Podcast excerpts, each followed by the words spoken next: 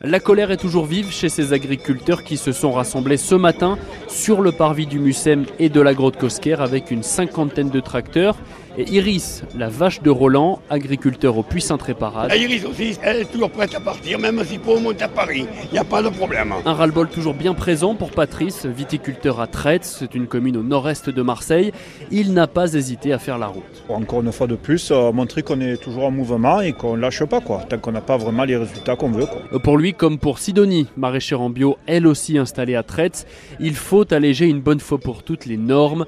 Elle passe des jours voire des semaines, le nez plongé dans ses papiers. Au lieu d'être sur l'exploitation, en fait, euh, je suis euh, derrière le bureau. Je suis à la fois comptable, je suis à la fois banquière, je suis à la fois avocate. Quand on arrive à nous contrôler sur les exploitations, il n'y a pas de problème, on sait bien mettre en place. Donc je pense que par moment, on doit pouvoir euh, faire quelque chose pour alléger toute cette paperasse qui est complètement chronophage. De nombreux agriculteurs rencontrés ici réclament également une aide plus importante pour la profession, comme Thibault, éleveur à Tarascon. Aujourd'hui, on parle de 400 millions répartis sur euh, des agriculteurs, on ne sait pas qui, on ne sait pas comment.